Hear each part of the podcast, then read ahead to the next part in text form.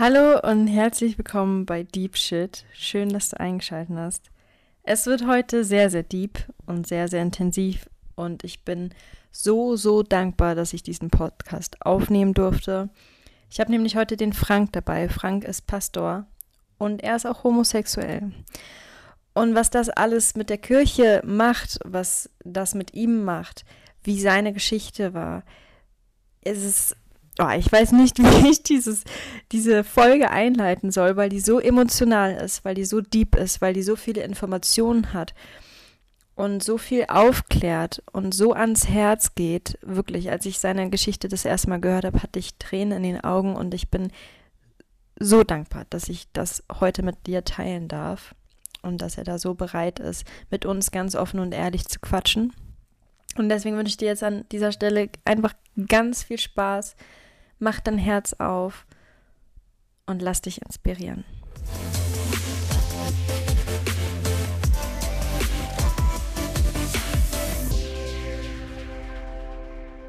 Ja, erstmal herzlich willkommen, lieber Frank. Ja, Dankeschön. Schön, dass du da bist und ich gebe dir einfach mal kurz ein bisschen Raum, dich einfach vorzustellen. Ja, ich bin Frank, äh, bin 45 und bin seit acht Jahren jetzt ähm, in einem Gefängnis als Pastor dort, Seelsorge für Inhaftierte, für Bedienstete, für alle Menschen kann man eigentlich sagen, die in diesem System vom Gefängnis leben und arbeiten. Eigentlich eine ganz spannende Aufgabe. Lernt man nochmal viel über das Leben und die Menschen so mit allen Höhen und Tiefen dann. Also von daher, ja, bin dort gerne als Seelsorger tätig. Ja, definitiv ultra spannend. Generell irgendwie bist du ein sehr, sehr interessanter Mensch. Und ähm, ja, wie bist du, äh, wie war deine Erkenntnis, dass du gemerkt hast, okay, so ganz heterosexuell, wie die Bibel das vorgegeben hat, wie die Gesellschaft das vorgibt, da kann ich mich nicht so ganz einordnen. Wie war dein Weg? Ja, also ein bisschen, also schon ungewöhnlich, weil generell gilt ja erstmal für alle katholischen Priester der Zölibat. Das heißt also die Ehelosigkeit und so. Von daher spielt eigentlich ähm, Sexualität erstmal insofern keine Rolle, als dass man äh, bei der Weihe, das war bei mir vor 18 Jahren, ähm, ohnehin die Ehelosigkeit, also den Zölibat verspricht und damit ist das Thema eigentlich mehr oder weniger ja erledigt. So. Aber mhm. natürlich ähm, ist es das nicht und äh, je länger man dabei ist, desto mehr merkt man eigentlich, ähm, man kann zwar vieles unterdrücken und beiseite schieben, aber glücklich und zufrieden macht das auf Dauer nicht. So, ähm, mhm. Ja, und dann war ich in einer Gemeinde im nördlichen Teil unseres Bistums und dort in Papenburg und dort war ich tätig und lernte dort während meiner Arbeit ähm, einen Anwalt kennen. Ähm, auf dem Geburtstag haben wir uns kennengelernt, haben uns dann länger über alles Mögliche unterhalten der machte auch bei vielen sozialen Projekten mit und dann stellte sich raus, dass es sogar ein gemeinsames soziales Projekt gab, wo wir beide involviert waren. Dann noch lange unterhalten und haben uns dann, ich glaube, eine Woche später ähm, bei diesem Projekt wieder getroffen und auch da lange unterhalten. Und ja, man traf sich dann bei verschiedenen Dingen einfach äh, und daraus hat sich sowas wie eine äh, Freundschaft entwickelt. Also wir hatten dann äh, häufiger miteinander zu tun, haben dann immer mehr auch miteinander unternommen, so dass das einfach ja gute Freundschaft war. Der war sowas, könnte man sagen, im Nachhinein wie ein Seelenverwandter mit dem man wirklich über alles reden konnte. Und das war, also ich würde sagen, wir haben uns so in der Woche viermal schon gesehen irgendwie. Aber alles freundschaftlich. Und dann kriegte er Da kannten wir uns, glaube ich, zwei Jahre. Da kriegte er die Nachricht, dass er ein Hirntumor hatte. Also er merkte da schon, dass er häufiger mal Kopfschmerzen hatte und dann kriegt er Probleme ein bisschen mit dem Sehen, ist dann zum Arzt gegangen und ähm, ja, kriegte dann die Diagnose Hirntumor. Dann stellte sich aber schnell raus, dass er nicht zu operieren sei, weil er ähm, zu schnell wächst und auch schon Metastasen hatte.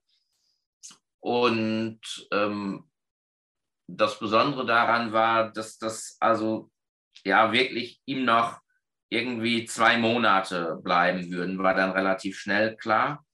Da seine Mutter irgendwo im Ausland lebte und er auch nicht mehr so viel Kontakt zu ihr hatte und zum Vater überhaupt nicht, von dem hat er auch nie gesprochen, war irgendwie für drei Freunde klar, das haben wir ihm versprochen, dass wir ihn sozusagen auf seinem letzten Weg in den letzten Wochen begleiten würden. Das war dann häufig für mich so tagsüber den Dienst in der Gemeinde, abends auch noch. Und wenn ich dann, meistens war dann so eher die Nachtschichten waren dann eher meines, dann bin ich dann bei Stefan gewesen, so weil wir versprochen hatten, ihn wirklich auf diesen letzten Meter nicht mehr alleine zu lassen. Und so war es dann auch, dass er an einem Donnerstag ähm, verstorben ist. Ich hatte ihn noch in den Armen und ja, ja, das war, erinnere mich noch genau, war so ein regnerischer Tag. Ich bin dann äh, abends wie Falschgeld durch Oldenburg gelaufen. So. Das, was ich ihm vorher noch versprechen musste, war, ähm, ihn zu beerdigen. Ähm, das habe ich dann auch getan. Ähm, ja, und danach war das irgendwie erledigt. Es war irgendwie schon, es fehlte zwar jemand, ähm, so, weil wir uns wirklich gut verstanden, auch viel zusammen gemacht hatten, der dann nicht mehr da war. Das Ganze ist dann, gab dann so einen Sprung von acht Jahren, wo ich dann auch, kam der Stellenwechsel in die JVA und dann ähm, kam vor zwei Jahren kriegte ich einen Brief. Also ein Freund von ihm, der dann seine Wohnung aufgelöst hatte und so sich darum gekümmert hatte, hatte noch bei sich auf dem Dachboden eine Kiste mit verschiedenen Dingen von ihm stehen. Und darin war auch in einem Buch war dieser war ein Brief an mich, den hätte der Freund mir eigentlich nach dem Tod geben sollen aber ist dann in dem Ganzen darüber hinweggekommen, sodass dieser Brief dann in dem Buch in der Kiste gelandet ist und acht Jahre auf dem Dachboden stand. Dann hatte der Freund sich die Mühe gemacht, ähm, zu recherchieren, wo ich dann nun gerade äh, bin und hat mir diesen Brief dann ähm, per Post zugeschickt. Ähm,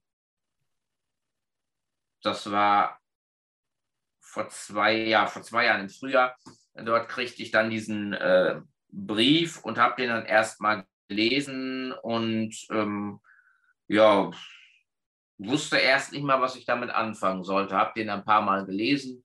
Dort ähm, schrieb Stefan denn, dass er sich in mich verliebt hätte und dass er im Grunde nicht mehr im Grunde äh, morgens, wenn er aufwachte, nicht mehr ohne mich, nicht mehr ohne mich frühstücken möchte, so.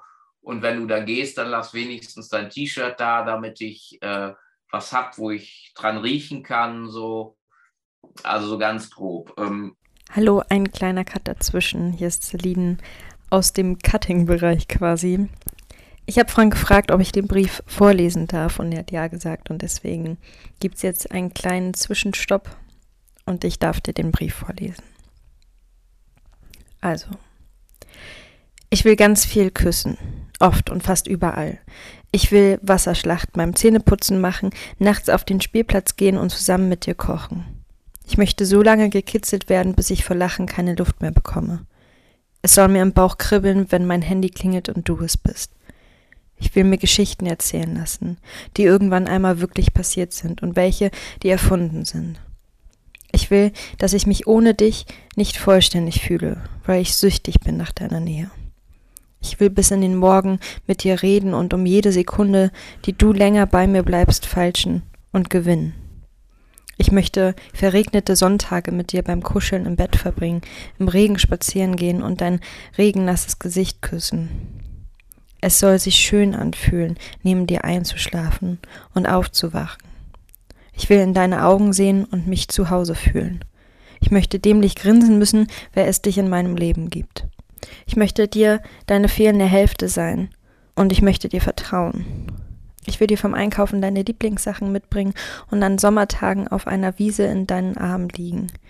Deine Sachen sollen auf der Wäscheleine neben meinen hängen und deine Stimme soll mir eine Gänsehaut machen. Du sollst schon einmal für mich mitbestellen, wenn ich noch nicht da bin, und ich will dich vor deinen Freunden Schatzi nennen, ohne dass dir das peinlich ist.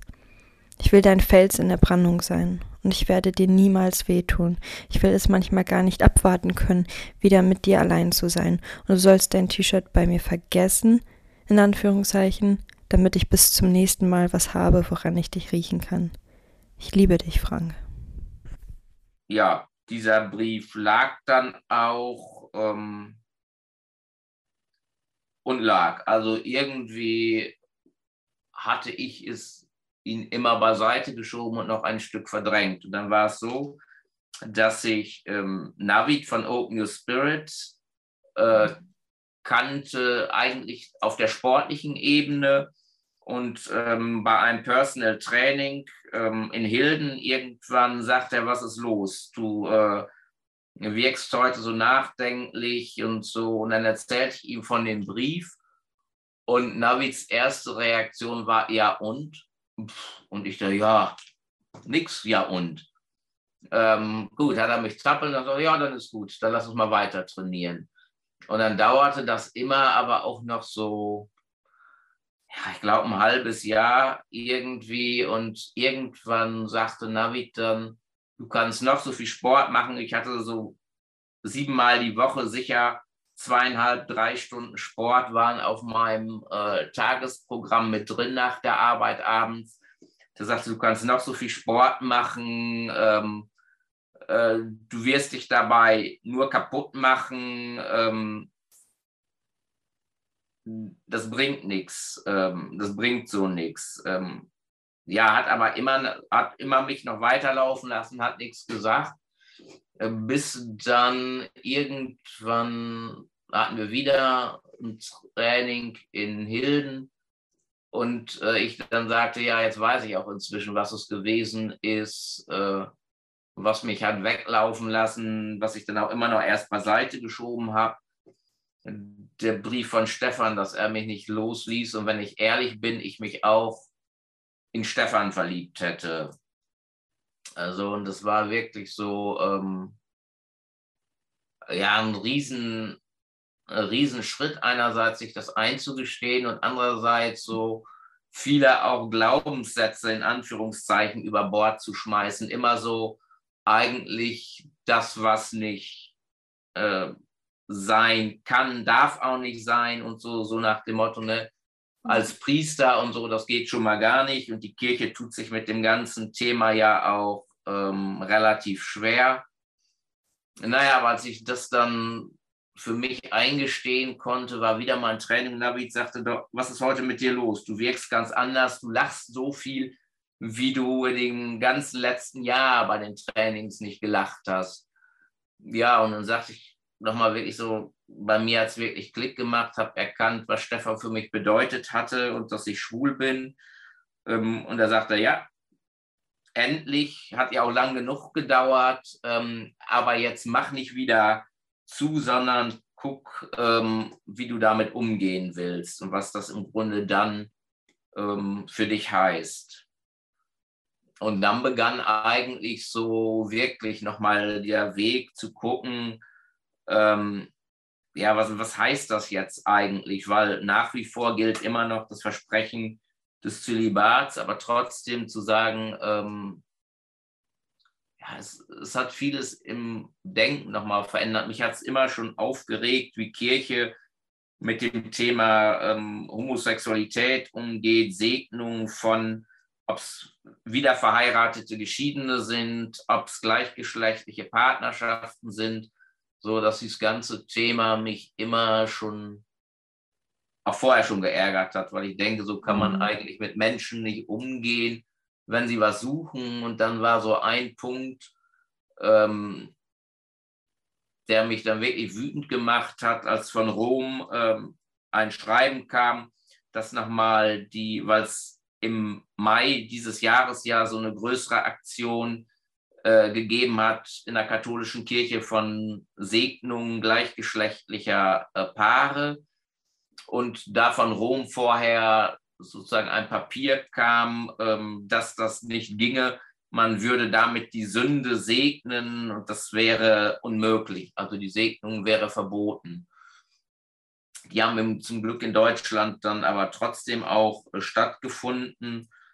Und das war irgendwie so dann der Punkt, wo ich dann gesagt habe, nee, du willst jetzt auch einfach nicht mehr ruhig sein mhm. und den Mund halten, in Anführungszeichen. Dann lange überlegt, wie das gehen konnte und so, dass ich dann im Herbst entschieden habe, auch dem Bischof zu schreiben und zu sagen, ähm, die einfach meine Geschichte zu schreiben von Stefan und meine Erkenntnis, dass ich schwul bin und dass es schon ähm, ja manchmal für mich in Kirche unerträglich wird, äh, wie die Institution Kirche mit diesem Thema einfach umgeht. Ähm, und ich meine, man, ich wüsste, wie lange ich das noch aushalte. Der Bischof hat dann wirklich sehr gut zugehört, sehr lange auch, und hat gesagt, ja, er wüsste um, natürlich kriegt er aus seinem Alltag auch das Problem mit, was Rom da für einen Schaden angerichtet hat und so und sagte, ja, ähm, mein Brief hätte ihn auch betroffen gemacht und es wäre aber trotzdem gut, weiter meinen Dienst in der JVA zu tun. Wir brauchen auch dort Leute, die den Dienst einfach gut verrichten und ja, ich sollte weiter dort machen. Okay. Ja. Das war so kurz so ein Weg von zehn Jahren im Zeitraffer. Ja. Dankeschön fürs Teilen. Ich ähm, kriege da immer so ein bisschen Pipi in die Augen, weil es einfach, ähm, ja, man kennt ja den Film PS, ich liebe dich. Ich musste da sehr, sehr stark dran denken, nur dass das halt real ist. Also es ist dir passiert und ich habe noch nie so eine Geschichte, ich liebe Liebesgeschichten, aber ich habe noch nie so eine gehört und beim ersten Mal ähm, als du in die Gruppe von, von Open Your Spirit geschrieben hast, ähm, habe ich das durchgelesen und habe das dann tatsächlich meinem Freund vorgelesen und ich konnte ihn nicht lesen. Also ich konnte ihn nicht, weil ich so ein Kloß im Hals hatte und so berührt war und mir so die Tränen bis nach oben standen, dass ich ihn nicht weiterlesen konnte. Und ich sage, okay, warte kurz, ich lese gleich weiter, weil ich das so teilen wollte und sagen wollte, ich, wow, also wow einfach. Und ich habe das selber erlebt, dass ich diesen Struggle mit, warte, man hört ja immer von außen so, ja, da hat jemand sich verliebt und ähm, Mann und Mann oder Frau und Frau oder was auch immer. Äh, und das würde aber niemals mich betreffen. Und dann war das bei mir auch so der Fall, dass ich gemerkt habe, warte mal, ich habe da eine Freundin, sehr, sehr gute Freundin und irgendwie fühlt sich das nicht mehr nur an nach bester Freundin. Und diesen Struggle, den man erstmal mit sich selbst hat, ohne jemals mit jemandem darüber gesprochen zu haben. Ähm, und dann sich selber das erstmal zuzustehen, das, also zuzugestehen, äh, ist schon mal der größte Schritt, finde ich. Und ähm, deswegen auch nochmal Respekt von mir, dass du das so geschafft hast. Ja, weil ich glaube, letztendlich, man kann zwar versuchen, lange Zeit wegzurennen, aber das ja. wird irgendwann nicht funktionieren. Das Leben wird einem so lange immer wieder das Bein stellen, äh, bis man es endlich gelernt hat. Man wird immer wieder auf die Nase fliegen, ähm, bis man das Problem und die Aufgabe gelöst hat. Davon bin ich fest überzeugt. Ja, und letztendlich ähm, ja, vielleicht schafft man es auch, seinen Lebtag davor wegzulaufen, aber war es dann nachher wirklich ein mhm. glückliches oder erfülltes Leben? Und das glaube ich nicht. Also von daher, ähm, egal was es ist, man muss sich den Sachen stellen und wenn es noch so, so spät ist, ähm, für mich gibt es da auch kein zu spät. Ich würde immer sagen, dass es ähm, auch die Zeit braucht, ähm, dass man nicht sagen kann, das war häufig, sagten dann auch Freunde, ja, hast du dann vorher nichts gemerkt oder so. Nee, ich glaube, es war die Zeit einfach auch nicht reif dafür, einfach so. Und ich weiß nicht, wenn bei meiner Geschichte, wenn Stefan mir vor acht Jahren den Brief gegeben hätte, wie ich darauf reagiert hätte. Das wollte ich auch gerade sagen. Ich glaube, das war gut, dass der Brief so lange gewartet hat. Es sollte so sein. Also ich, ich weiß es nicht, das wäre auch mühselig gewesen. Ich habe hinterher nur immer gedacht, so, das war mal so eine Frage, was habe ich eigentlich in Anführungszeichen Stefan damit angetan? Ähm, weil er ja die ganze Zeit äh, nie irgendwas gesagt hat. So, ich glaube auch, weil er mich irgendwo schützen wollte, weil er wusste natürlich, dass dann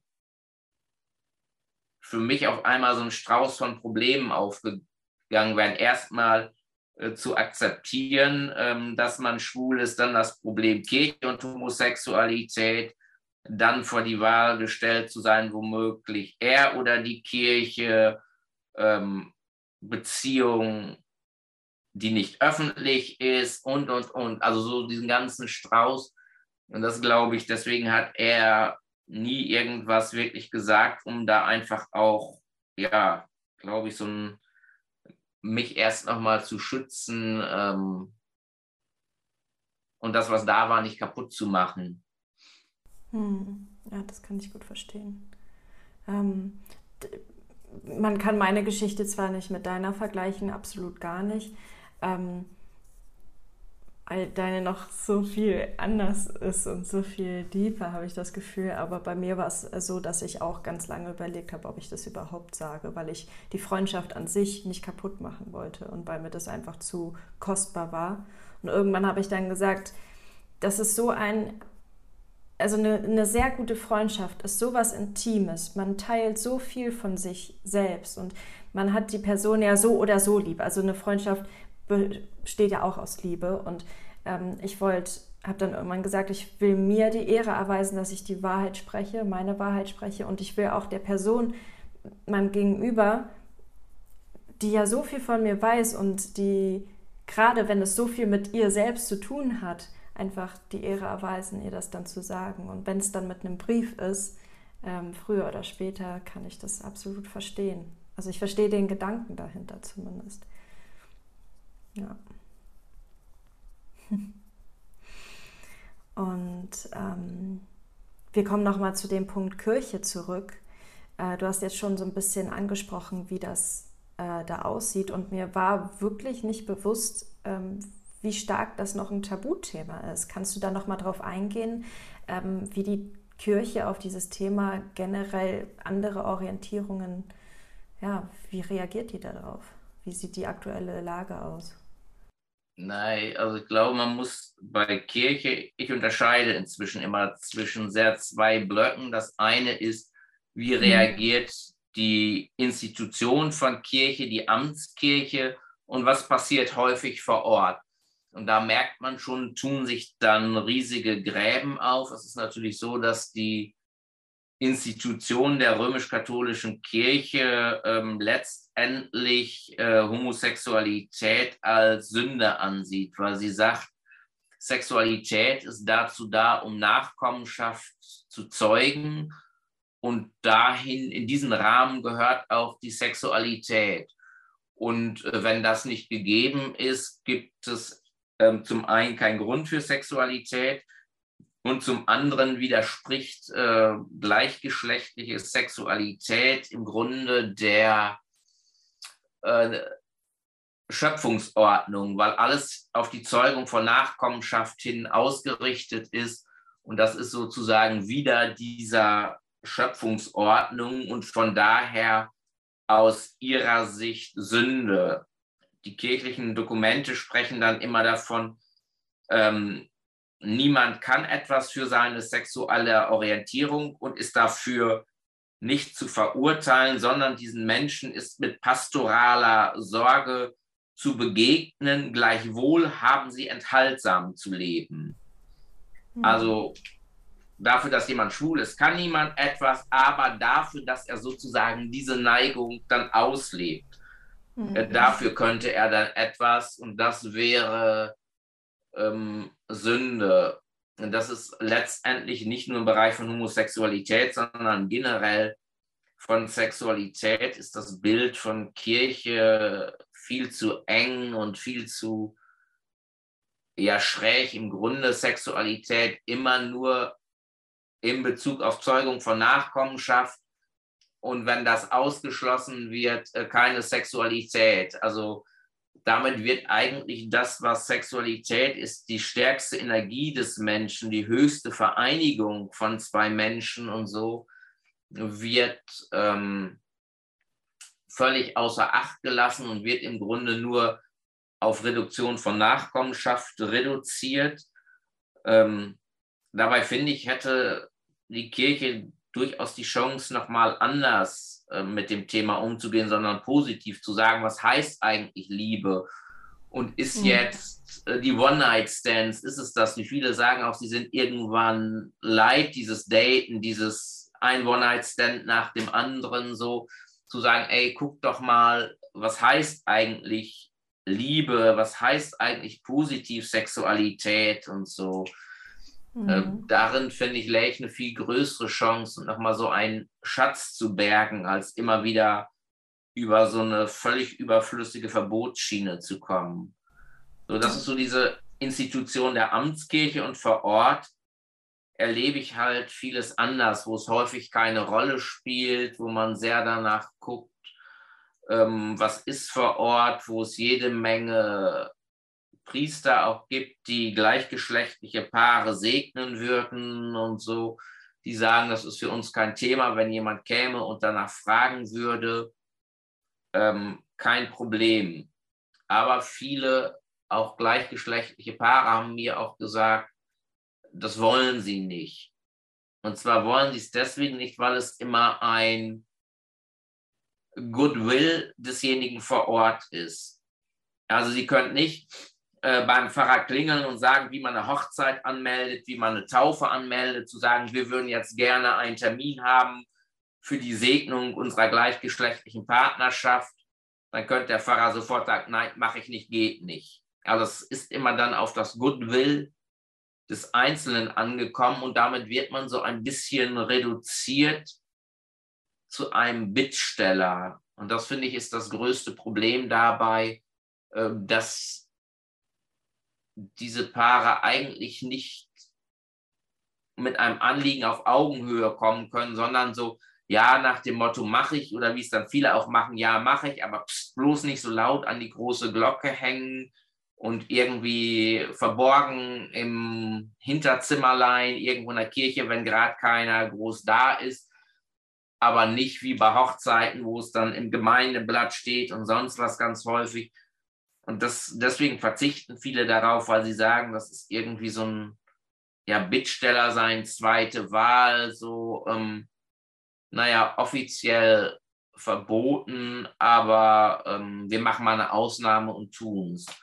Und das finde ich, da muss man dringend weg, da muss es Möglichkeiten geben, auch diesen Menschen entgegenzukommen. Und da wäre mein Anliegen immer zu sagen, ey, schaut mal, Gott ist die Liebe und wir sagen immer Gott, Gottes Liebe ähm, und dann dem ein Zusammenkommen, wo zwei Menschen füreinander Verantwortung übernehmen, zueinander stehen wollen, ähm, das auch einfach ähm, mit dem Zuspruch von Gottes Segen ähm, zu tun und dafür den Segen erbitten für dieses Sorge füreinander, für die gemeinsame Liebe. Ich meine, wir segnen Autos, wir segnen Tiere, Eröffnung von Sportplätzen, Gebäuden, was nicht alles, Rosenkränze und allen möglichen Pipapo und dann ähm, dabei sagen wir, ne, das geht nicht. Das finde ich ist äh, völlig schräg und das heißt auch nicht dazu, dass das nun ähm, ja deswegen der Rest völlig gleich ist, sondern zu sagen, es geht uns um diese Segnung dieser Liebe, wo zwei Menschen füreinander ähm, Verantwortung tragen. Und da löst sich in meinem Verständnis auch nicht das ganze Eheverständnis mit auf, weil da hängt nochmal Familie mit dran. Für mich ist auch, gibt es nochmal einen Unterschied, ob homosexuell oder heterosexuell ein Unterschied. Wenn zwei Menschen für sich Verantwortung übernehmen, ist das das eine.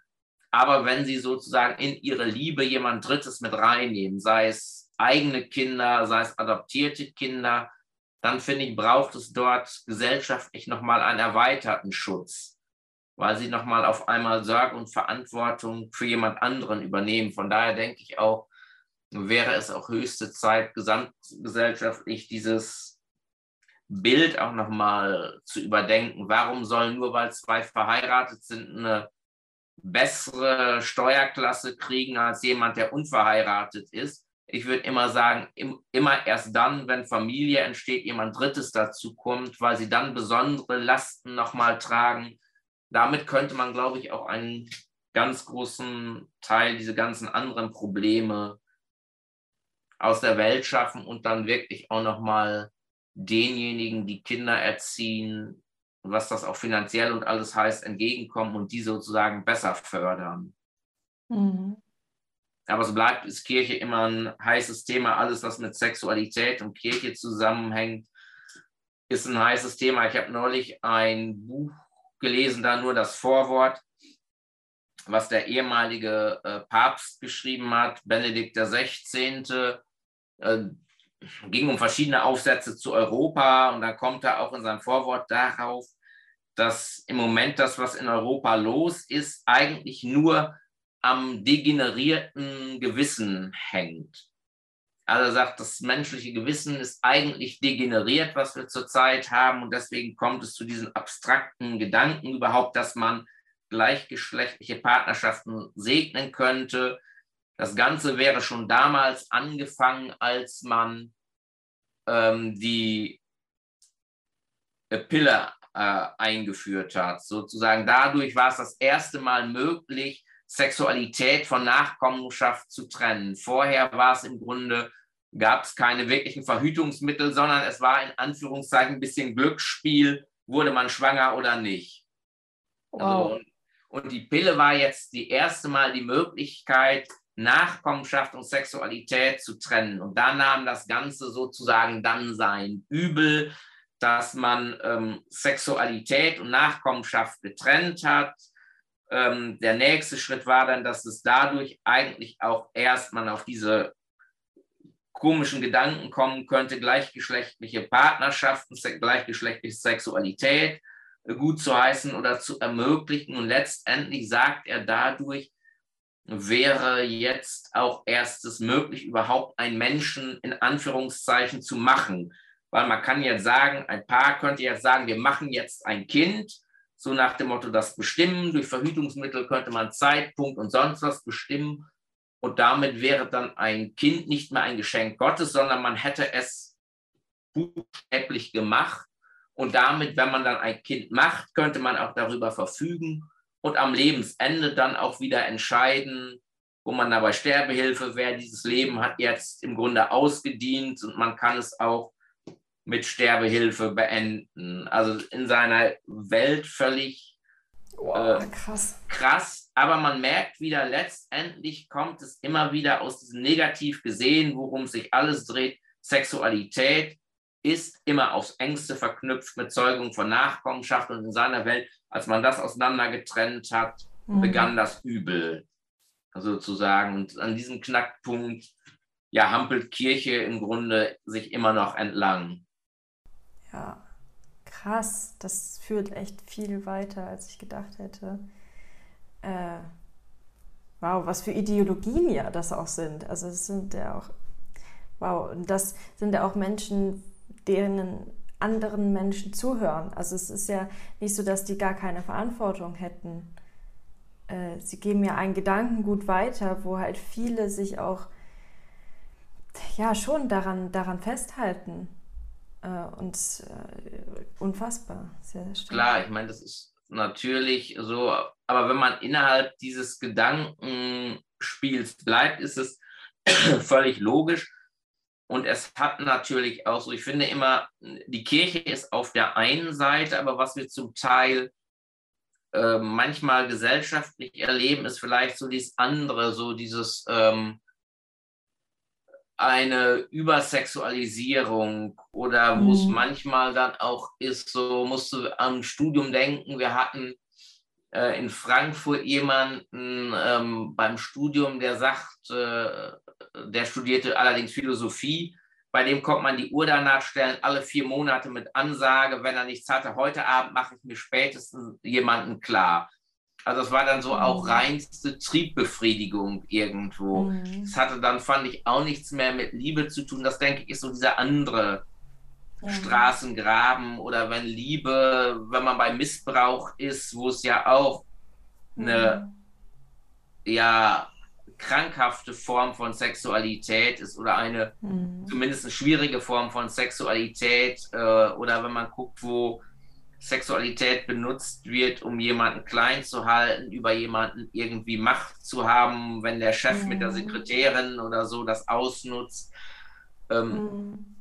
Auch das natürlich, deswegen immer diesen guten Mittelweg zu finden. Kirche auf der einen Seite und vielleicht manches in der Gesellschaft auf der anderen Seite, wo ich sagen würde, das ist auch ja, ja vielleicht nicht optimal, ähm, ja. so zu gucken, was heißt eigentlich ähm, Sexualität, so diese größte Kraft des Menschen, wie geht man damit um? Mhm. Und vielleicht auch mal zu fragen, was ist so eine Sehnsucht im Grunde, die jeder hat, weil das stelle ich schon fest, wenn man auch mit jungen Leuten zu tun hat, dass so nach Treue, Verlässlichkeit, Partnerschaft, dieses Ideal und der Wunsch unheimlich hoch ist, wenn sie es manchmal auch dann nicht hinkriegen zu leben oder so. Mhm. Aber ich denke, das wünscht sich doch irgendwie jeder so, den Partnerin, den Partner verlässlich an seiner Seite zu haben. Ja, auf jeden Fall die Mehrheit, würde ich sagen. Ja. Wie war das bei dir, dein, dein Weg, dass du gesagt hast, okay, ich, ich lebe den Zölibat und ähm, ja auch gelehrt bekommen hast, dass Sexualität äh, eine Sünde ist und du auf deinem Weg jetzt über die Jahre gemerkt hast, okay, Sexualität ist noch so viel tiefer und so eine, ja, wie du es eben gesagt hast, ne, so die höchste Form der Verbindung. Wie war da so dein Werdegang vom Verständnis her über die Sexualität? Naja, ich glaube, das eine ist, wenn man, ich bin mit 96 äh, mit 20 Jahren angefangen zu studieren, äh, mit 25 zum Priester geweiht und irgendwann natürlich irgend, ja, da war das irgendwie äh, nicht das große Thema. Ich glaube auch, man kann sich ganz gut ähm, ablenken, in Anführungszeichen. Das Priesterseminar war wie so ein großes Männerwohnheim. Mhm wo immer irgendwas los war. Und mhm. wenn man immer irgendwo beschäftigt ist, so ähm, wird das, glaube ich, auch nicht das, äh, das Problem. Und ich glaube auch dessen, das zu merken, äh, kommt irgendwann später. Und auch so dieses Problem, also in jungen Jahren geht es ja vielen so, dass sie auch mal sagen, ach, Single sein ist auch ganz schön. Also äh, mhm. viel unterwegs, man muss auf niemanden Rücksicht nehmen und so. Das hatte auch alles, hat ja auch durchaus so seine äh, Vorteile. Und das Thema Sexualität war während des Studiums auch mehr oder weniger nie irgendwie äh, Thema. Und wenn dann so auf so einer verkopften spirituellen Ebene, natürlich ging es dann auch mal um den Zölibat, aber dann wieder so sehr theologisch, um des Himmelreiches willen und deswegen verzichtet man darauf und so, also wo man, wo ich hinterher sagen kann, ey, ja, was ist das für eine, für ein Blödsinn, weil es wieder so wegspiritualisiert ist, auf eine Ebene gehoben wird, auch von, oh, er würde ich verneigen vor jemanden, weil er das lebt.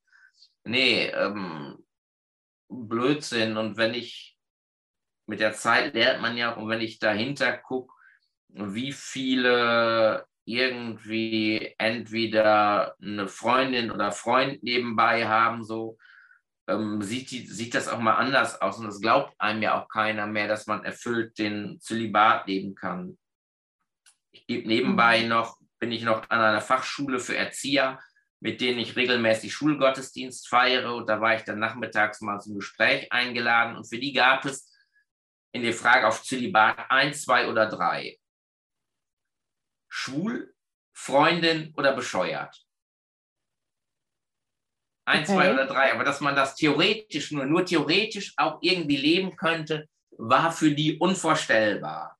Ja. Das heißt also auch ein Zeichen, wo die Kirche das immer so hoch hält, was keiner mehr versteht und so. Ähm, mhm. Erübrigt sich. Was nützt das, wenn ich überall Verkehrsschilder aufstelle als Vergleich und jeder fragt mhm. sich nur, Hä, was soll dieses Schild? Also ja. Ja.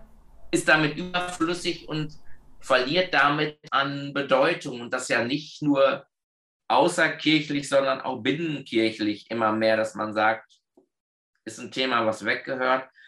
Ja, und so war das dann irgendwann kein Thema, war auch, ja, man kann sich ja mit vielem arrangieren und letztendlich auch immer so ein bisschen wegschieben, verdrängen in Anführungszeichen. Ähm, und ich glaube auch, dass es früher einfacher war, den Zölibat zu leben.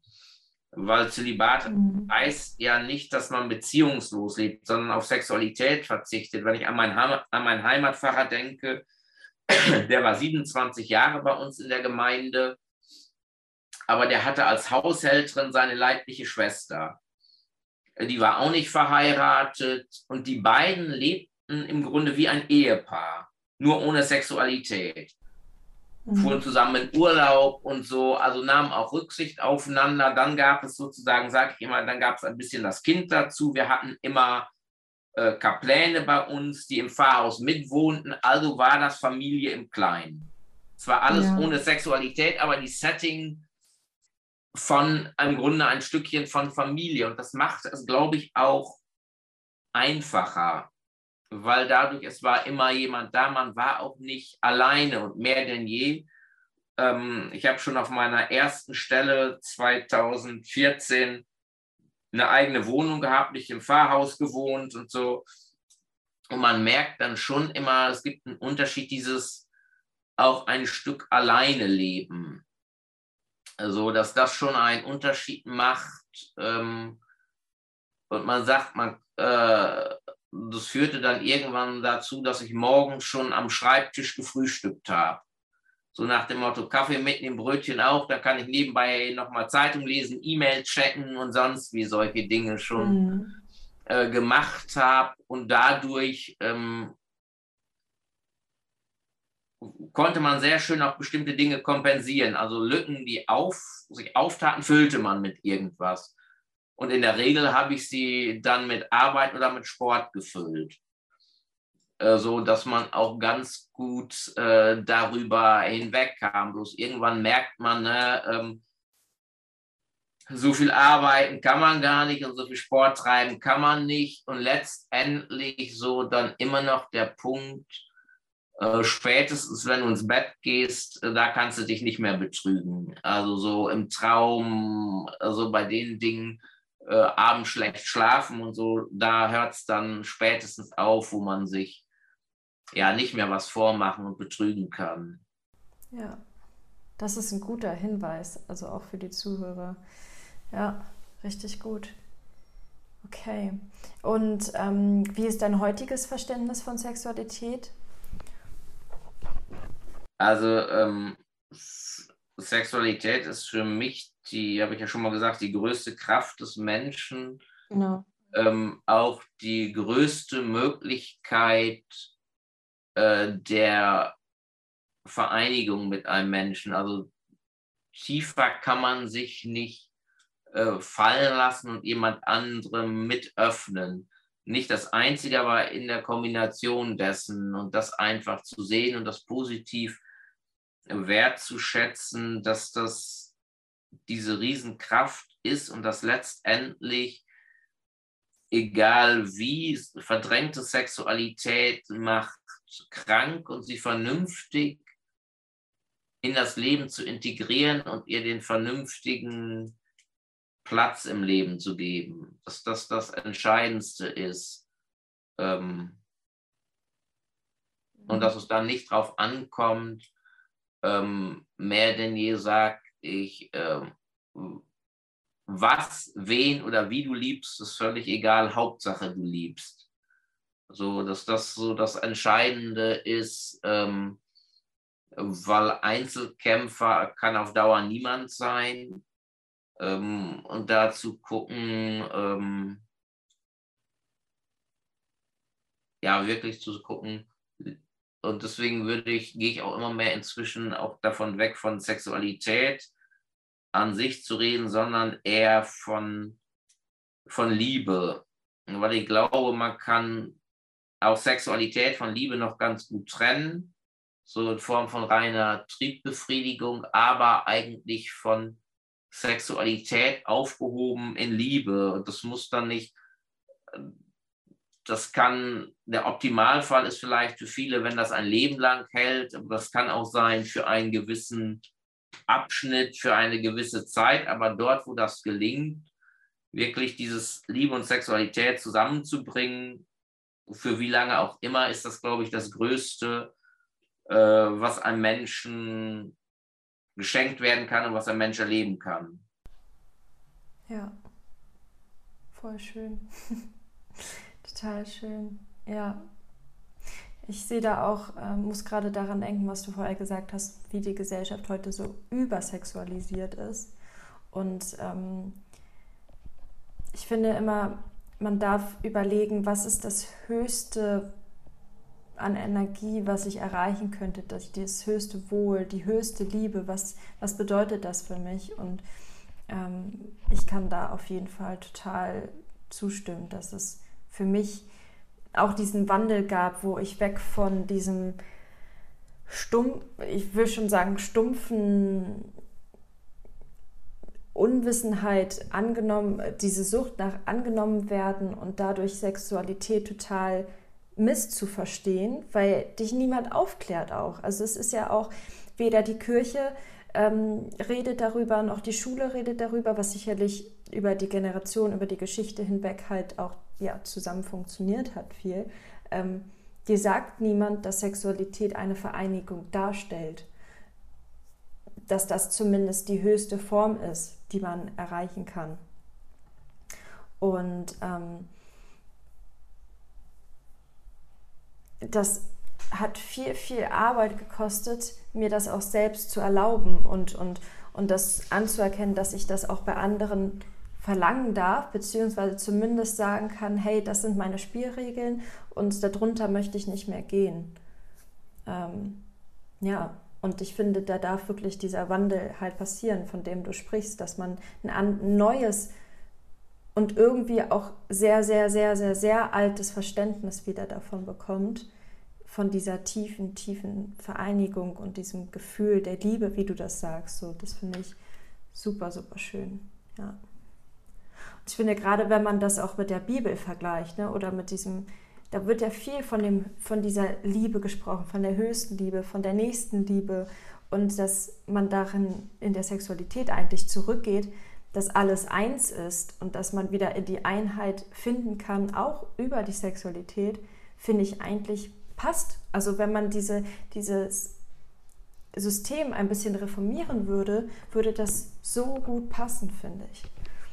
Ja, und das glaube ich auch, dass es genau ist, diese verschiedenen Ebenen und das, was wir alles schön irgendwie zerlegt haben, wieder ähm, zusammenzuführen, einfach ähm, tiefer zu schauen. So, was ist das für Energie, was ist das für Kraft, was ist das, was es uns freigibt, aber umgekehrt auch, ähm, was ist es das nicht, wenn Leute nach einem One-Night-Stand, da sagen auch viele, ja, irgendwie pf, war jetzt mal nett, aber es fehlt letztendlich diese Energie, das Ganze so ein Stück mit, diese ein Stück Vereinigung und deswegen glaube ich, ist so, so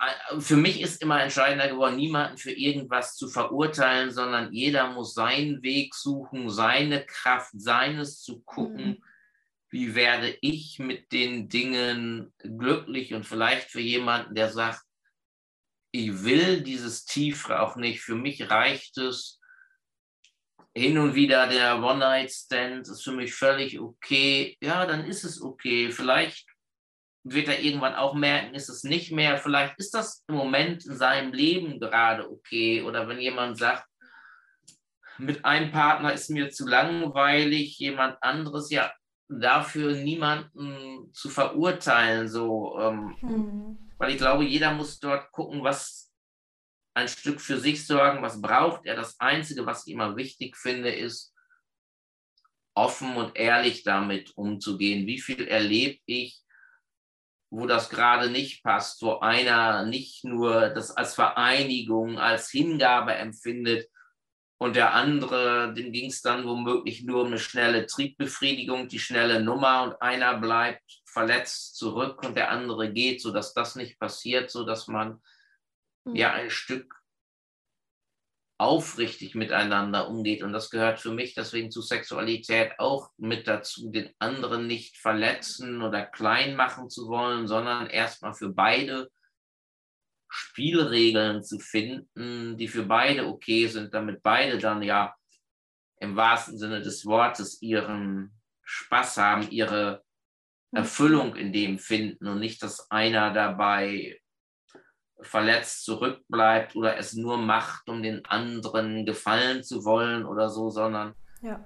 das glaube ich zu Sexualität gehört auch eine große Offenheit dazu, eine auch gewisses sich selber kennen. Ich glaube, das ist manchmal auch viel wichtiger zu wissen, was will ich eigentlich selber und wo sind meine Grenzen? Und wenn jemand an die Grenzen mhm. kommt, dann auch Nein zu sagen. Also deswegen ist so Sexualität auch sehr viel ja, ich glaube, Selbstbewusstsein, Selbsterkenntnis, ähm, Selbstbehauptung, auch Nein zu sagen, letztendlich um sich ähm, fallen lassen zu können. Und ich glaube, dort gibt es keine, keine Grenzen auch. Also selbst dort, dieses kann auch immer noch tiefer, immer größer, immer ähm, weiter werden. Mhm das finde ich auch ganz, ganz wichtig, diese Wertfreiheit dazu haben, dieses einfach die Akzeptanz zu haben für das, was gerade für den Menschen das Beste ist. Immer mit der Rücksicht, die anderen zu sehen und deren Bedürfnisse wahrzunehmen und dann dementsprechend halt einen Kompromiss oder einen, einen Weg zu finden, ob der jetzt gemeinsam weitergeht oder nicht, da mit Wahrheit dem zu begegnen. Und ähm, wenn man sich damit ja auch so viel beschäftigt, weiß man ja auch, selbst wenn du einen One-Night-Stand hast, selbst wenn du jetzt der Meinung bist, okay, das ist perfekt so, dann wird trotzdem ein Energieaustausch stattfinden. So oder so, ob du das möchtest oder nicht. Du verbindest dich da so oder so mit einer anderen Person und es ist nicht einfach nur schnell irgendeine Nummer schieben oder so. Es ist eine Verbindung. So oder so. Die Energien, die knallen ja trotzdem aufeinander. Ja. Ähm, und die Frage ist, wie fühlst du dich denn hinterher? Fühlst du dich gut?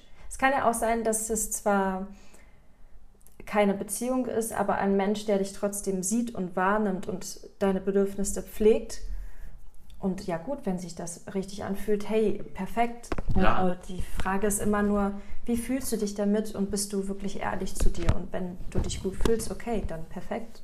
Und ich glaube, es kommt auf diese Augenhöhe an. Selbst beim Energieaustausch ja. ist es immer wichtig, dass beide, also dass nicht nur einer, also die Gefahr ist ja auch dabei, dass einer dem anderen die Energie raubt und nur nimmt. Und deswegen glaube ich, ja ist so diese Augenhöhe wichtig, damit letztendlich dann auch Sexualität das wird, was sie ist, dieser Energieaustausch, die Vereinigung, das, äh, das ähm, Höchste sozusagen ähm, dann, und das ist dann ähm, deswegen ganz den One-Nights die schnelle Nummer, die es zur Prostituierten, zum Stricher zu gehen, wie auch immer geben. Aber das ist dann, glaube ich, nicht mehr dieses letztendlich auf diesem von dem wirklichen Energieaustausch, die wirkliche Erfüllung für beide Seiten so. Also für mich ist das dann immer ein Stück,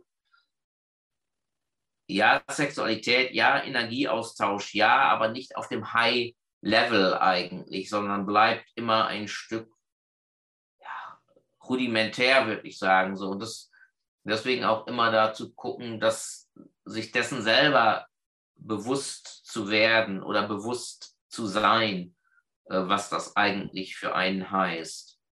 Hm.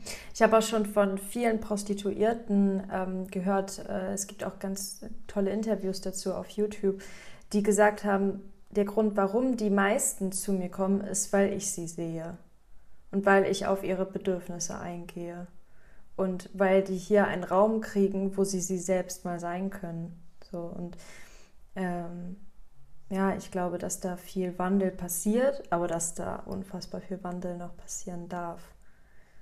Ja. Ja, und ich glaube auch so, so Selbstoffenheit, sich, also ich glaube so, auch im Bereich von Sexualität sich selber kennenzulernen, das hat auch sehr viel mit Selbsterkenntnis zu tun, Selbstwerdung, Selbstbewusstsein. Mhm. Ähm, was suche ich eigentlich, was gefällt mir, was nicht. Und ich glaube auch, dass man in dem Bereich jeder für sich relativ viel ausprobieren und entdecken muss, um nachher sagen zu können, ähm, mhm. was, was ist meines oder was ist es womöglich auch äh, nicht. Muss immer an eins denken von Navid. Wie willst du jemanden erklären, wie Salz schmeckt, der zwar alles darüber gelesen hat, alles darüber weiß, aber es noch nie probiert hat? Dem wirst du niemals begreiflich machen können, wie Salz schmeckt und was es ist. Irgendwann muss man auch mal bestimmtes ja probiert und erlebt haben, um sagen zu können, es ist meines oder es ist es einfach nicht, weil sonst bleibt es immer ein Stück theoretisch und verkopft. Und ich glaube, das gilt für die Sexualität ähm, genauso. Ja, das ist schön gesagt.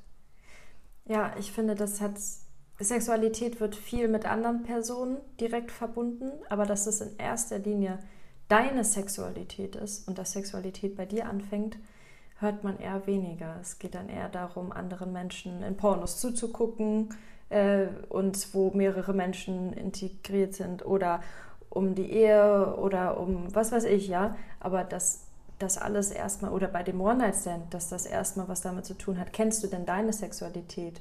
Oder läufst du drüber hinweg und glaubst, dass das und das so funktioniert, weil du das irgendwo mal gehört oder gesehen hast? So ja, und sich selbst da kennenzulernen, sich selbst die Zeit zu nehmen, das selbst erstmal zu respektieren und seine Bedürfnisse selber erstmal wahrzunehmen, äh, um die dann auch ja, vermitteln zu können.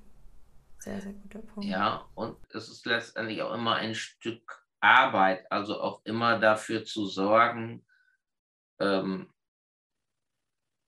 dass Sexualität nicht den Kick, das Besondere verliert. So, für mhm. mich ist es immer so ein bisschen, wenn ich, ich war äh, vor ein paar Jahren im Urlaub äh, mit der Clique auf Teneriffa und wir hatten All-Inclusive gebucht und an der Poolbar gab es Steak so auf dem heißen Stein. Und war ja beim Essen mit drin und wir jeden Mittag, oh geil, Steak auf dem heißen Stein und so, ja. Nach dem dritten Tag haben wir uns angeguckt, oh, heute Mittagssteak, nee, geh mal weg. Also konnten es ja. auch nicht mehr ähm, sehen und dass auch deswegen so diese, diese Pflege, das Besondere dabei, dass auch Sexualität gelebt und gepflegt werden will, wie alles andere auch. Wenn ich mich darum nicht mehr kümmere, ja, muss ich auch nicht wundern, wenn es irgendwann einschläft, wenn Leute, glaube ich, sagen, es hat für mich ein bisschen den Kick, das Besondere verloren, ähm, dass es da auch gilt, es besonders zu halten, es zu pflegen, sich da ehrlich auch mit seinen Wünschen umzugehen, zu gucken, so. Und wenn man das alles irgendwann vernachlässigt, wenn es immer womöglich nur die 0815 ist, womöglich schon mit Terminkalender, äh, vier Wochen sind rum, wird mal wieder Zeit, ja, dann glaube ich, geht auch vieles von dieser Energie, weil ich glaube, es hängt auch viel davon ab, wie viel Energie bin ich bereit reinzugeben äh, und dass dann auch, wenn ich nichts reingeben will, dann kann auch nichts rauskommen. Also so und das deswegen auch zu pflegen, mit dem Partner zu gucken äh, dabei oder auch für sich selber, was mag ich, ähm, so dass dann auch es nochmal anders wird. Und das ist dort, glaube ich, auch Einübung braucht in eine Ehrlichkeit zu sich selber. Der eigenen Energie dann. Ja. Ich habe mal auch einen sehr schönen Satz gehört, der war, glaube niemals, egal wie lange du mit deinem Partner schon zusammen bist, dass du ihn kennst. Äh, und das nehme ich jeden Tag sehr, sehr stark wahr. Ich bin jetzt im Dezember drei Jahre mit meinem Freund zusammen und ich jeden Tag ähm, sehe ich ihn mit neuen Augen und versuche das auch genauso zu sehen, weil ich kenne ihn nicht. Ich weiß, ich habe mich nie jemandem so sehr geöffnet wie bei ihm und andersrum ist es genauso. Also wenn mich jemand am meisten kennt, dann ist das schon er und andersrum genauso. Aber wirklich kennen, die Seele kennen, da kannst du jeden Tag da gibt es so viele Nuancen und so viel, was man wieder und wieder entdecken kann. Und dadurch, dass wir ja auch im Wandel sind, ändern wir uns ja auch permanent noch dazu. Das heißt, dann ist wieder alles umgekrempelt und wieder neu und wieder verändert zum Entdecken. Und ja, das hilft vielleicht da zu erkennen, es geht gar nicht anders, als dass man immer Nein, und das, entdeckt. das macht es spannend, wenn man dann auch jemanden mhm. hat, der das, der das immer mitgeht und der nicht erwartet, so nach dem Motto, ist doch jetzt gut, jetzt lass uns die Zeit anhalten, stehen bleiben. Mhm. Ja, und, und selbst wenn man selber stehen bleiben würde und sich nicht mehr verändern würde, dadurch, dass sich um einen herum alles dreht und verändert, wird man automatisch mit verändert. Bloß dann werde ich verändert und kann nicht mehr auch bestimmen, wie ich mich verändern will oder den, die Veränderung positiv mitgestalten. Und das ist, glaube ich, wirklich zu sehen. Man verändert sich immer völlig automatisch durch Menschen, mit denen ich mich umgebe, durch eine Arbeit, die ich mache, durch Bücher, die ich lese, Gedanken, die man hat, verändert man sich immer. Und da ist es, glaube ich, auch ähm, immer miteinander auf dem Weg zu bleiben dessen. Und das, das war damals auch so das Spannende bei Stefan, dass er nie irgendwie gesagt hat, so oder so muss es sein oder so, dass jeder so sein konnte und so sein durfte, wie er war.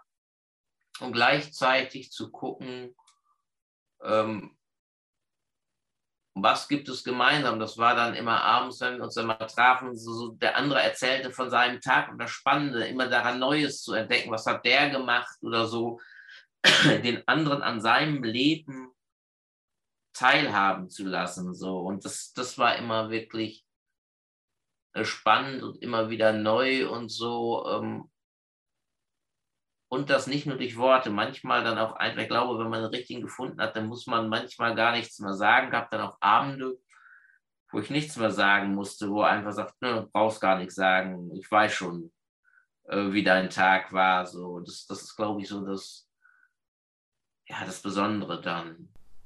Ja. Wenn man sich auf diese Verbindung auch einlässt, ne? wenn man das zulässt. Ja, und das, und das, und das glaube ich nicht mal bewusst, sondern auch ganz mhm. viel mhm. ähm, unbewusst, weil ich glaube, ähm, wenn so, wenn man seinen Seelenpartner, seinen Seelenverwandten gefunden hat, dann passiert das ein Stück automatisch. Also, ähm, und da, das ist ja da auch ein Stück völlig unreflektiert äh, einfach so passiert zwar jetzt nicht als Partnerschaft da, nur als Freundschaft, aber trotzdem, den man dann automatisch auch ja in sein Leben sehen lässt, der automatisch auch ins Leben äh, guckt, dann ist es wirklich nur die Frage, ähm, nicht ob, sondern nur wie und wie tief. Also verweigere ich mich dem oder nicht. Und ich glaube, das Entscheidendste ist, selber dafür offen zu bleiben. Ja, keine Angst zu kriegen, ne? Ja, Angst zu kriegen und selber nicht, äh, nicht ähm, zuzumachen. Also selber da, ähm, das ist nichts, was man machen kann. Also es ist nicht, wenn es da ist, ist es da das Pflegen und Ausbauen, das ja, aber ich kann, ich muss auch ein Stück offen sein. Wenn ich mich nur verschließe, äh, in meinem Kämmerlein die Bettdecke über den Kopf ziehe und jetzt warte, dass morgen mein Traumprinz vorbeikommt, ja, da kann ich lange drin warten, dann wird er nicht vorbeikommen. Oder wenn ich auch nur gedanklich immer die, ähm, Scheuklappen auf habe und so nach dem Motto mich versteck und so und denke, oh, mich kann gar keiner lieben, ich kann ja nichts, ja, dann wird das auch niemand tun. Also deswegen ganz viel ein Stück Selbstbewusstsein, Selbstwerdung damit auch immer zu tun hat. Denn man strahlt immer so ein Stück auch das aus, was man ist. So, und deswegen, wenn jemand, glaube ich, auch ähm,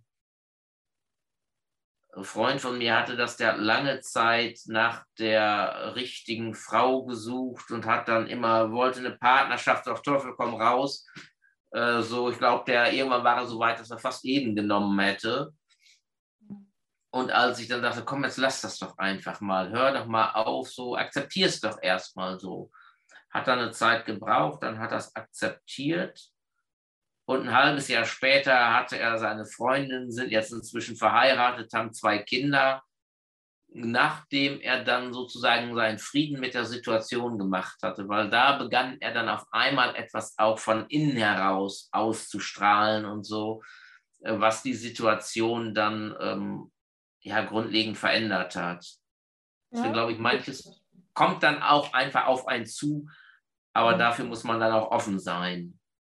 Ja, ja, sehr, sehr gutes Beispiel. Ja, finde ich auch. Sage ich auch so. Ähm, ja, wie gehst du denn jetzt mit der Liebe um? Ähm, jetzt, wo das Thema mit der Kirche ist, wo du deine Wahrheit gesprochen hast, ähm, wie sieht da so deine Zukunft aus oder wie begegnest du der Liebe jetzt? Und was kann so passieren, auch hinsichtlich der Kirche? Wie gehst da so dein Weg? Ganz ehrlich gesagt habe ich noch keine Antwort auf die Frage. Also ähm, hm. auch dabei nichts übers ähm, Knie brechen zu wollen, all das, was ich vorher gesagt habe, für mich selber ernst zu nehmen, erst einmal zu gucken.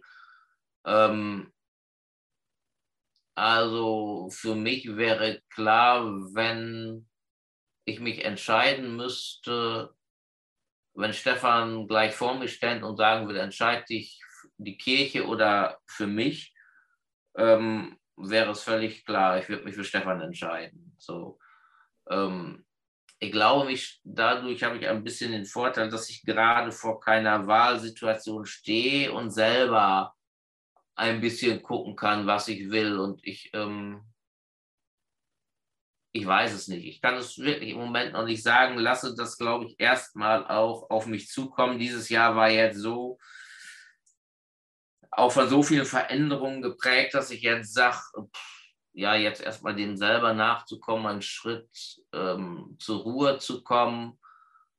Und ganz ehrlich gesagt, ich weiß es da nicht. Ich ähm, weiß nur, dass der Weg noch nicht zu Ende ist, aber wie und wohin der weitergeht, ähm, weiß ich nicht. Also gibt ganz unterschiedlich, so das ist auch wieder spannend, wie viele Menschen man so auf dem Weg mhm. begegnet, kennenlernt. Ich habe jetzt äh, rein zufällig am letzten Wochenende äh, bei einer Konferenz äh, in Frankfurt zufällig jemanden gefunden, der war selber mal Priester, begegnet, lebt jetzt äh, mit einem Mann zusammen. Ähm, und irgendwie, er merkte, ich guckte so, irgendwie das Gesicht kannte ich irgendwo her, ich wusste aber jetzt auch nicht so wirklich woher ähm, und kam dann ins Gespräch und erzählte so ein bisschen von seinem Weg. Und für ihn war dann irgendwann klar, äh, nee, also ich muss mich entscheiden ähm, und hat sein Priesteramt aufgegeben. Auf der anderen Seite gibt es dann jemanden, äh, den man dann auch äh, zufällig äh, kennengelernt hat, der lebt im Pfarrhaus zusammen mit seinem Lebensgefährten also auch wieder Spannbreite von bis, äh, so mhm. dass ich ähm, im Moment wirklich nicht sagen könnte, wie. Also wichtig ist immer nur, ähm, abseits von allem, es muss sich für einen selber richtig anfühlen. Mhm. Ähm, weil das, das ist für mich klar, ähm, weglaufen funktioniert nicht, will ich nicht. Ähm, das war irgendwann klar. Also das war auch noch zu Beginn, als ich dann mit Navid mal drüber gesprochen hatte, war auch immer noch die Option, ja, bleib unter dem Radar, wozu musst du es eigentlich irgendjemandem sagen oder so. Aber da merkte man schnell, das funktioniert nicht. Mhm. also dass dann im Gehen sozusagen immer die Schritte kamen und das dann irgendwann zu sagen ist, nee, ich will mir ähm, selber eigentlich ähm, ehrlich sein. Und das ist, das ist immer so dieser Punkt, ähm, ich muss mir selber in den Spiegel schauen können und muss selber damit leben können. Und was das wirklich sein wird, weiß ich noch nicht. Ähm, der Weg ist offen. Also könnte sein, dass ich irgendwann sage, ne, mit dieser Kirche gibt es keinen gemeinsamen Weg mehr. Das ist auch nicht böse oder nachtragend zu sein. Das könnte sein, könnte sein, dass ich vielleicht in 20 Jahren immer noch im Gefängnis arbeite als Seelsorger. Ich weiß es im Moment noch nicht. Und, ähm, aber es macht mir auch keine Angst, da noch keine Antwort zu haben, sondern ich weiß, dass sie kommen wird. Ähm, da eher offen zu bleiben für das, ähm, was unterwegs passiert. Ähm, das Universum hat so viel äh, parat und mein Spruch in letzter Zeit ist immer so schön, erzähl Gott deinen Plan und du bringst ihn zum Lachen. Ja. Also, also wirklich dessen, dass immer wieder, ne, unsere Pläne sind zwar gut, aber ja, da weiß ich auch, das habe ich bei mir gelernt, wenn ich einen Plan habe, werde ich wieder so. Der Plan muss durchgezogen werden, den hat man jetzt mhm. erarbeitet und der muss jetzt mhm. umgesetzt werden. Und dann sehe ich wieder rechts und links nicht. Deswegen einfach so ein bisschen, ich habe das Bild der Hängematte, in der man jetzt erstmal liegt und guckt, was passiert mhm. jetzt eigentlich. Ähm, das ist das so für mich, sagen einige, ja, was muss man doch jetzt irgendwie entscheiden? Äh, so sei, ja, das wäre, das wäre wieder eine Kopfsache. Das wäre bei mir jetzt keine Sache der Gefühle, der Emotionen. Das wären dann wieder lauter rationale Entscheidungen. Und das habe ich bei mir gelernt. Ähm, nur rationale Entscheidungen tun mir nicht gut. Damit rational muss ich sehr viel im Knast arbeiten, auch in Gesprächen, wo man auch Überblick behalten muss und für Inhaftierte auch ein bisschen ihr Leben so ein bisschen zu helfen, zu strukturieren aber das tut mir nicht gut, immer nur mit Struktur und Zielen, Planen daran zu arbeiten, sondern auf das Bauchgefühl zu hören, auf die Emotionen zu hören und dann einfach mal gucken, wo mich der Weg hinbringt.